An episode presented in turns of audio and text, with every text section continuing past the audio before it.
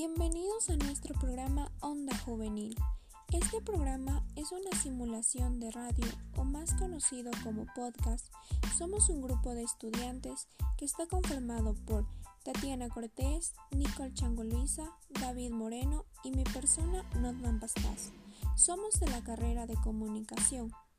Nosotros te hablaremos, te escucharemos y te aconsejaremos para que te cuides y así tengas una vida plena sexualmente. Para ello aclararemos sus dudas y preguntas sobre el tema la sexualidad y el aborto en la juventud. Por eso te queremos transmitir nuestras opiniones y experiencias de nuestros entrevistados que también forman parte de nuestro programa. Cuida a quien quieres y cuídate. El preservativo es un acto de amor. Esta frase es recopilada por la Fundación Unimédicos Siempre Contigo. Y para finalizar, nos despedimos cordialmente y te esperamos en el próximo programa de nuestra radio Onda Juvenil. Gracias por su atención.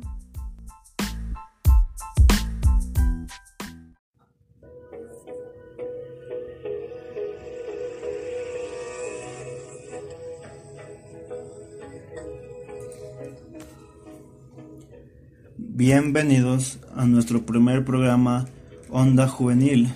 Soy Daniel Moreno y estamos muy complacidos de que nos escuchen en nuestro podcast. Hola con todos, sean bienvenidos. Soy Notman Pastas. Espero que nuestro programa les ayude a tener un encuentro a sí mismo y sea de su interés saber un poco más sobre el tema que les vamos a tratar, la sexualidad y el aborto en la juventud. Hola, hola, ¿cómo están? Bienvenidos, soy Tatiana Cortés. Para ello es esencial tener conocimiento y saber lo que piensa la juventud. Hola, ¿qué tal chicos? Soy Nicole Changoluisa y en este momento tendremos la opinión de algunas personas que nos han cooperado para así poder llegar a aclarar sus dudas y preguntas. En primer lugar, hablaremos de la sexualidad que se divide en género masculino y femenino sabiendo que los adolescentes en un transcurso de la vida se desarrollan en lo físico y mental. Para ti, adolescente que no entiendes por qué tienes pelos de ahí abajo, o por qué te crece tanto el pecho. Puedes estar tranquilo o tranquila que no es nada anormal. De hecho, es un paso evolutivo en tu ciclo de vida, que aunque no quieras o sea difícil, deberás de aceptar. Y sí, esto también de crecer lleva más cosas de lo que es la sexualidad. Muchas, muchas más como podría ser la madurez que desarrollarás en algún tiempo, o los conocimientos de buenas o malas cosas, tus cambios de gustos de muchas cosas, y mucho más. Si te lo preguntas, sí, la sexualidad se lleva una importancia grande en todas estas cosas que es de crecer y ser adolescente. Ya lo sé, no es tan bonito, y a lo mejor hasta hoy es esta etapa de vida. Y créeme, aquí somos del público para el público. Así que en cierta parte también sentimos o hemos sentido lo que tú sientes. Pero no te decepciones o no te decaigas. La juventud es algo muy bonito y te llevarás gratas experiencias. Y mira, como una vez dijo un profesor muy odioso y sabio que conocí. Vive tu juventud al extremo, pero siempre ese extremo debe ser seguro para que la diversión no termine. Esto se relaciona obviamente con el sexo. ¿A quién no le encanta tener relaciones sexuales? Es una de las cosas más maravillosas y placenteras que vas a conocer en esta etapa. Y hasta también lo más extraño. Como mencioné antes, solo existen dos géneros en nuestra especie. Y estos dos en la sexualidad, o más bien dicho en el sexo, en el acto amoroso, se relacionan de una manera muy peculiar. Imagina un tren intentando entrar a un túnel. Con esta metáfora te puedo definir casi a la perfección cómo se produce el acto sexual. Tú lo entenderás cuando pase. Es un impulso que se origina al estar excitado y por ende, ese impulso te hará utilizar tu tren o tu túnel. Tal vez te preguntes, ¿hay relaciones sexuales entre tren y tren? ¿O un túnel puede hacerlo con otro túnel? La respuesta es sencilla, sí, pero solo como manera de placer, manera de gusto, que no está mal. Pero, biológicamente, siempre tendrá que ser túnel con tren.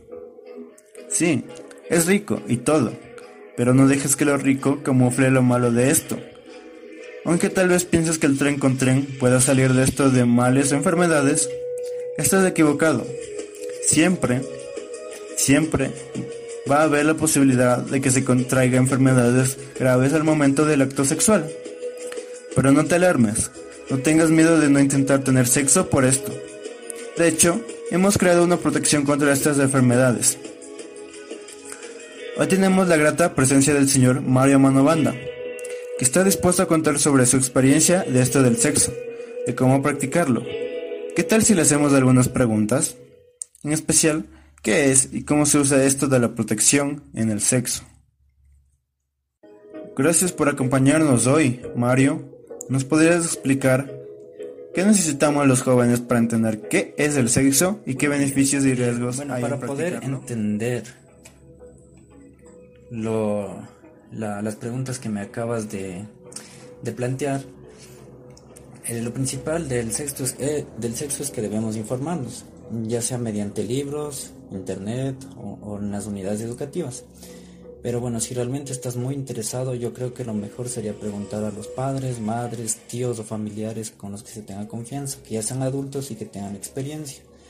Eh, bueno, no tengas miedo en preguntar, eh, ya que sirve de mucho, créeme, es lo mejor que lanzarse al acto sin saber nada. Eh, bueno, en cuanto a los beneficios, yo creo que la principal sería generar un buen estado de salud, ya que aunque no lo parezca, haces ejercicio, también generas felicidad, bueno, en este momento no recuerdo cómo se llama aquella hormona o aquellas hormonas. Pero bueno, creas felicidad. También te ayuda a desestresarte, a estar de buen humor en general. Y bueno, en cuanto a los riesgos, yo creo que las principales enfermedades serían el SIDA, bueno, como la más popular. De seguro ya los deberá oír. O también, aparte de las enfermedades... Muy buenas respuestas, Mario. Ahora, yo creo que el público estará interesado en saber ¿Cómo se podría proteger de estas enfermedades que se pueden transmitir? ¿Usted sabe eh, cómo? Lo principal yo creo que es conocer el tema, saber qué enfermedades se pueden transmitir y con ello saber a ver el acto en sí. Pero bueno, también implica mucho conocer a la pareja. Si es que se va a tener relaciones con varias personas, lo mejor sería utilizar los métodos anticonceptivos. Pero si solo se tiene una pareja sexual, saber con quién tratas e igualmente protegerse, uno nunca sabe. También es importante que los dos estén informados y protegerse con los métodos anticonceptivos. Eh, bueno, los métodos más comunes, los más recomendados y los que están al alcance de todos serían el condón, que se pone en el miembro masculino antes de hacer el acto. Es muy fácil ponérselo y no molesta. Y bueno, la otra es la pastilla del día después, que como su nombre lo indica, es un día después de haber hecho el acto sexual. Y bueno, en este caso solamente las mujeres se lo toman. Mm, bueno, espero que de esto te haya servido de alguna manera y sea de, mucha información hacia los jóvenes. Muchas gracias por darnos tus opiniones y consejos de cómo cuidarnos y de esto de los preservativos, Mario. Fue una idea general bien centralizada que nos ayuda a contar un poco más de este tema. Como pudieron escuchar, lo importante de todo es conocer lo que haces. Sí, lo sé, Solo quieres hacerlo y qué importa lo demás. Lo que quiero es a la hora y no importa lo que pase. Ya de haber alguna forma. Es lo que la mayoría de gente piensa al hacer el acto sexual, sin mayor conocimiento. Y nosotros hemos pasado por eso. Sabemos que lo mejor de lo mejor va a ser siempre estar informado y al pendiente de todo. Créeme que aunque resulte molesto tener que ponerse y sacarse el condón, lo vas a agradecer mucho cuando veas en las redes en internet o en las noticias que hay mucha gente joven con embarazos no deseados, gente joven con enfermedades de transmisión sexual, que ya no pueden disfrutar de la vida hermosa que es la juventud. Y solo en la mayoría de los casos por no haberse querido poner un simple preservativo. Actúa y disfruta de todo lo que el sexo puede ofrecer, pero nunca olvides lo primero, la protección y seguridad de tu cuerpo, el sexo, porque al fin y al cabo perjudicas tu vida y la de los demás si no te proteges. Como bien saben, los jóvenes tienden a experimentar nuevas actividades, que para ellos es muy importante ya que es parte de su proceso de desarrollo. Y al pasar el tiempo puede ser muy difícil hablar de temas como la sexualidad, el sexo y la identidad sexual.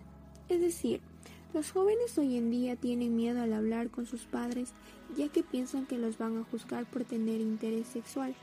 Para ello desde el principio los padres deberían compartir información objetiva para así lograr una mejor orientación con el joven y aprender junto a sus padres las causas y consecuencias de lo que puede suceder si no tienen conocimiento. Por eso hoy nos acompaña nuestra invitada, Estefanía Terán, a la que haremos una pregunta a continuación. ¿Cuál es el principal beneficio de conocer sobre la educación sexual? Sí, claro, ¿cómo estás? Al respecto de la pregunta, eh, pienso que no solo es el beneficio sería para la misma persona, sino también para cuidar de otra persona con la que desea tener relaciones sexuales y tener una sexualidad activa. Por lo que es necesario que el conocimiento no solo sea mejor, sino también mayor, ya que su razonamiento se debe de tomar como buena, eh, como buena manera al conocer acerca del tema. Pero también es necesario saber sobre la protección y la prevención de enfermedades de transmisión sexual o de embarazos no deseados, ya que no se encuentra entre los planes de los jóvenes que apenas están viviendo su actividad sexual. y eso sería todo. Eh, y gracias por hacerme parte de, este, de esta pregunta y de este programa al respecto. Eh, gracias. Bueno, la siguiente pregunta para nuestra invitada es Carly Chasiquiza. ¿Qué método anticonceptivo es más conveniente para los jóvenes? En mi opinión, el mejor método para los jóvenes es cuidarse con preservativos, no solo por el beneficio de un embarazo no deseado, sino para prevenir algunas enfermedades venéreas. Los jóvenes, sin embargo, no entienden el cuidado más allá. Visitar a un ginecólogo es la mejor opción cuando se obtiene desinformación sobre este tema o falta de conocimiento. Pero tratándose de anticonceptivos, podría usarse la pastilla anticonceptiva que aporta la prevención de relaciones sexuales de manera activa. Muchas gracias por responder a nuestras preguntas. Y bueno, espero que haya sido de gran ayuda para todos quienes nos escuchan y lo tomen mucho en cuenta. También quisiera darles un consejo, especialmente para los jóvenes. Deben ser responsables y tomar conciencia con lo que hacen, así como dice el dicho. Hay que prevenir antes que lamentar. Cuida tu cuerpo, tu elección y tus derechos. Solo tú eres quien toma sus propias decisiones. Cuídate.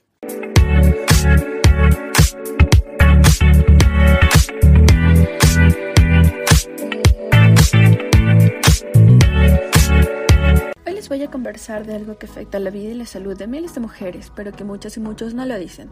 Vamos a hablar de aborto. Vamos a hablar de aborto sin tabú. Vamos a hablar de aborto desde un enfoque de derechos, desde una visión histórica desde una visión legal y con un tema de salud pública, tal y cual.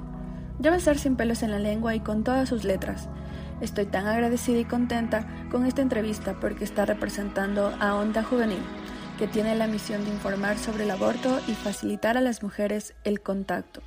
Para esto nos acompaña nuestra querida Patti Despin y Tatiana Ninavanta. El día de hoy me acompaña mi querida Patti Despin, que me ayudará a responder la siguiente pregunta. Mi querida Patti, ¿Qué piensas tú sobre el aborto? Hola Tati, muchas gracias por la oportunidad. Entonces, en cuanto a, tu pregunta, justamente estaba leyendo un libro donde se nos decía que en el año de 1827 un científico alemán fue el primero que describió con exactitud la concepción, la unión del semen con el óvulo. De allí en adelante se llegó a comprender que la vida empieza al momento de la concepción más bien que cuando se siente en movimiento. Por lo tanto, eh, puedo notar que la vida, o sea, no nos pertenece, ¿no? Y es sagrado a los ojos de Dios y nosotros debemos verla así, ¿no? Como algo sagrado. Yo, en mi caso, yo no estoy de acuerdo, mi querida Tati, de que de un aborto provocado, ¿no? Ahora, si un aborto es espontáneo, pues las cosas son diferentes, ¿no? Esas son cosas que se escapan de nuestras manos. Por lo tanto, yo tengo el mismo punto de vista de Dios en cuanto al aborto. Agradezco tu respuesta. Espero escuchar más seguido tu voz. Ten un lindo día. Gracias, mi Pati Bella. Muchas gracias, Tati. Con mucho gusto. Y seguimos con la siguiente pregunta. El día de hoy me acompaña mi tocaya Tati Ninabanda. ¿Has escuchado si el aborto en Ecuador es legal? Eh, hola Tati, un gusto estar aquí compartiendo mi respuesta contigo y, y con todos los que nos escuchan. Bueno, sí he escuchado sobre este tema y de lo que he sabido hay ocasiones en las que sí son legales. Por ejemplo, si el bebé pone en riesgo la salud y la vida de la madre, llega a ser legal. Hay otra ocasión en la que si la persona eh, tiene discapacidad intelectual y ha sido violada, también llega a ser legal pero es ilegal cuando alguien quiere provocarle un aborto sin consentimiento a la madre o con consentimiento de ella, simplemente porque esta persona no desea al bebé. E incluso también he escuchado que en, estas ocasiones, cuando llega a ser ilegal, eh, hay un tiempo determinado de sanción en las que eh, lleva a cabo más o menos de 3 a 6 años de prisión para la persona. Me quedó muy claro tu respuesta. Espero que en otra ocasión puedas acompañarme a esta humilde y sencilla entrevista. Muchas gracias, mi Tati. Bueno, Tati, un gusto haber estado aquí. Esperamos para la próxima. Tatiana Nina Banda y Pati Despín nos brinda toda la información para despejar las dudas que rondan esta práctica milenaria. Y bien, ya estamos por finalizar. Así que la siguiente pregunta es, ¿qué piensa la iglesia sobre el aborto? Y para eso nos acompaña Roberto Espinosa, uno de los pastores de Machachi. Bienvenido. Hola, ¿cómo estás? Dios te bendiga. Mi nombre es Roberto Espinosa y soy uno de los pastores de la iglesia de la Gran Comisión de Jesucristo en Machachi. Bueno, mi propósito es responder a la pregunta acerca de qué piensa la iglesia sobre el aborto. Creo que es una pregunta que ha levantado mucho crítica y también ataques en este último tiempo. Realmente la iglesia sigue considerando y pensando, la iglesia cristiana, lo que la Biblia dice.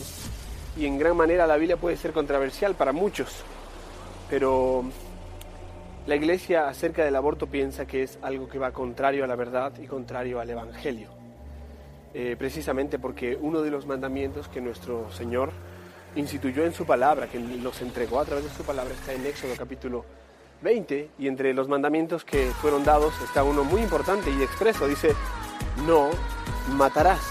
Es sumamente importante tener en cuenta ese mandamiento, no solo como una orden de no quitar la vida, sino también como un mandamiento que no se queda solo en el externo, sino en el interno, en el hecho de aborrecer o odiar también nos llama a no aborrecer y no odiar.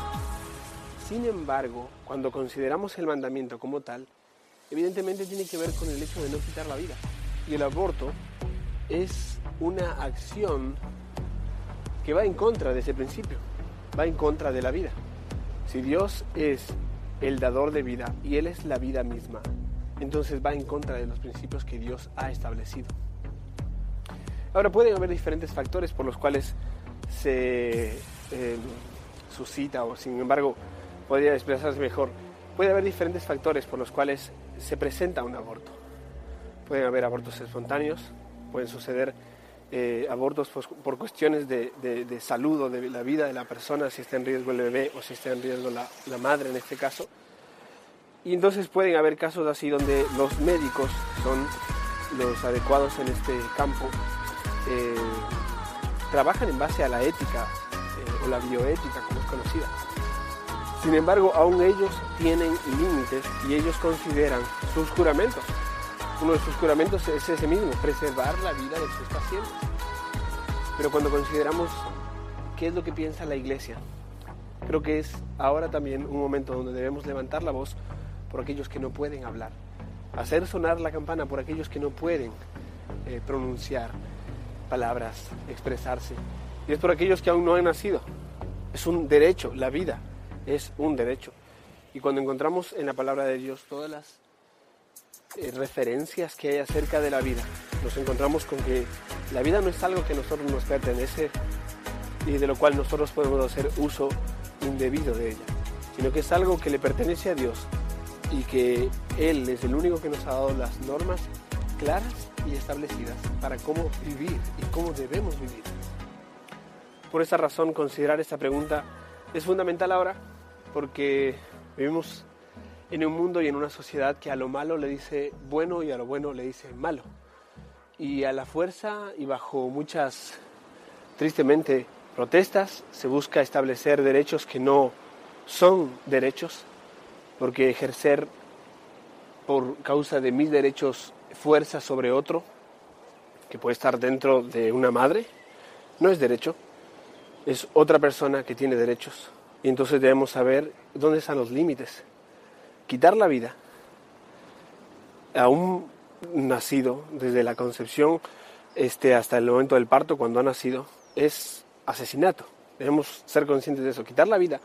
Alguien puede decir cuál es la diferencia entre un montón de células. El tema es este, que la vida misma ya está o ya está presente en la concepción. Tanto cuando el óvulo fue fecundado como cuando se implanta y entra todo el proceso de desarrollo y crecimiento, ya hay vida. Pero tristemente aún la biología, este, la medicina actual está siendo atacada por lo que llamamos las ideologías, que desde siempre han venido, he ido como las olas del mar, y siguen haciendo daño, golpeando y erosionando la verdad. Pero la verdad siempre va a permanecer porque es una roca firme y es lo que creemos y profesamos como iglesia y como creyentes, por lo que la Biblia dice claramente. Por eso también quiero hacer un llamado acerca de qué es la vida, como dice el libro de Santiago. La vida es pasajera, es muy rápida. Y han sido más los millones de niños que han muerto sin nacer por causa del aborto y de todos estos asesinatos que la mayor cantidad de seres humanos en las distintas guerras que han sucedido en todo el mundo. Y esto es atroz. Por eso cuando consideramos la vida debemos saber que Dios es el dador de vida y a Él nos debemos. Aunque vivimos en un mundo caído con corazones caídos que tienen maldad eh, dentro, debemos considerar que aquel que nos creó demandará cuentas de nosotros y vamos a tener que dar cuentas claras a Él. Y si nuestras cuentas no son claras, vamos a tener consecuencias. Es por eso que debemos, necesitamos acercarnos a la cruz de Cristo y encontrar allí esperanza para nuestras almas y vida eterna que solo Él otorga. Si reconocemos las faltas y los pecados que hemos cometido y la maldad que hay en nuestro corazón y entendemos que la condenación está latente para todos, vamos a entender que el dador de la vida puede darnos un nuevo corazón y una nueva óptica de vida, no pasajera sino eterna. Por eso es necesario creer en Cristo para poder entender las verdades permanentes y no las verdades relativas que varían y cambian, sino la verdad que no cambia, la verdad de la palabra de Dios. Y esa es nuestra tarea, eh, llevar a, concientizar acerca de qué es la vida y qué realmente significa todo este sistema que se está deseando implantar y que se está a la fuerza eh, forzando a la gente a adoptar, a pesar de que la gran mayoría, muchas personas conscientemente están en contra y abiertamente están en contra. Aún así, las olas de estas ideologías siguen golpeando y quieren ponerse a como de lugar como una tiranía y como si fuera un imperio que está golpeando continuamente la verdad. Por eso debemos levantar en alto esta verdad. La vida es un derecho y la vida es dada por Dios y solo Dios tiene el derecho como creador de volverla a tomar. Por eso estamos en contra del aborto como iglesia y si alguna iglesia realmente llegara a estar a favor, esa iglesia debería observar sus principios y sus bases sobre los cuales está fundada y si realmente está edificada sobre la verdad de la palabra de Dios porque ese es el fundamento que no cambia. Eh, las ideologías pueden cambiar, pero la verdad de la palabra de Dios no. Así que Dios te bendiga, espero que pueda ser de utilidad esta respuesta. Y bien, ahora nos acompaña Kevin Terran. Dígame, ¿usted cree que el aborto evita que las mujeres aborten? En primer lugar, penalizar el aborto no infiere en la reducción de la brecha de las mujeres que deciden poner fin a su ciclo de embarazo, hay que recordar que el aborto es un problema social, el cual ha venido acarreándose desde décadas anteriores, pero que en la actualidad ha tenido más relevancia gracias al levantamiento de grupos feministas, los cuales, en su búsqueda por reivindicar al Estado diferentes normas, han mostrado este debate a la sociedad actual. En segundo lugar, que el Estado prohíba abortar, pues básicamente estaría incitando a este grupo de mujeres que se suiciden del Estado, se pongan al margen de sus normas y reglas, y traten de resolver sus problemas este, a costa de su bienestar personal, porque abortar ilegalmente implica diferentes complicaciones, ya que no es un procedimiento que estaría normativo y muchas de las veces atenta con la vida de las mujeres. Y en tercer lugar, las mujeres seguirán abortando y lo que buscan los grupos pro aborto con esta lucha social es un cambio de paradigma y de ideas a un estado tradicional, hacerle un derecho al aborto y que las mujeres que quieran acceder a él puedan hacerlo de forma segura, eh, procurando su bienestar personal. Sí, por supuesto, tanto la vida de la madre como la del ser vivo que se está creando importa mucho por igual. Aunque cada persona tenga un punto de vista diferente, sabemos que la decisión siempre estará en la persona que está pasando por esa situación. Y hemos llegado al fin de esta charla. Y ahora que ya tenemos la opinión de aquel grupo de personas que nos da un cooperado, llegamos a la conclusión de que existen personas que están a favor y otros que no están de acuerdo al aborto de manera provocada. Unos lo ven como un asesinato a un ser vivo y otros lo ven como un derecho de la mujer que puede realizar con su cuerpo lo que crea más conveniente. Pero si la mujer fue víctima de violación, esta no será mal vista por la decisión que ha tomado, ya que muchos apoyan la idea de que tal vez ella no está lista para tener un hijo o quizá no tiene la edad suficiente incluso el dinero y apoyo necesario para poder cuidar a alguien más. Mientras que también existen personas con la idea de que si un ser vivo se encuentra en la semana 1 de embarazo, el individuo aún no tiene vida o mucho menos tiene la capacidad de sentir algún daño mediante el proceso de aborto. Y eso es una excusa suficiente para que no tenga el derecho de elegir vivir.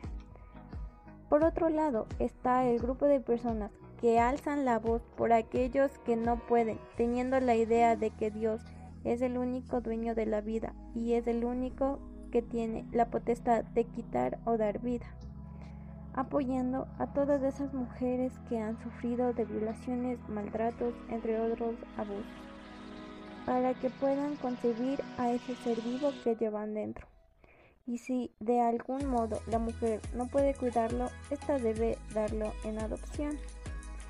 Mientras que si el aborto es de manera espontánea, su madre no tendría la culpa, ya que no depende de ella, por lo cual es una falla propia del metabolismo de la mujer o problemas mediante el embarazo. Ahora dime, ¿tú qué crees sobre los puntos de vista que hemos tratado el día de hoy?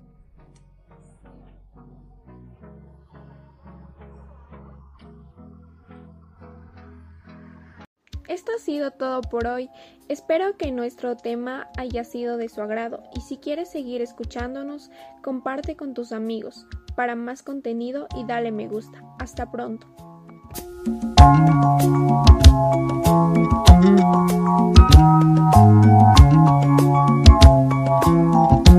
you.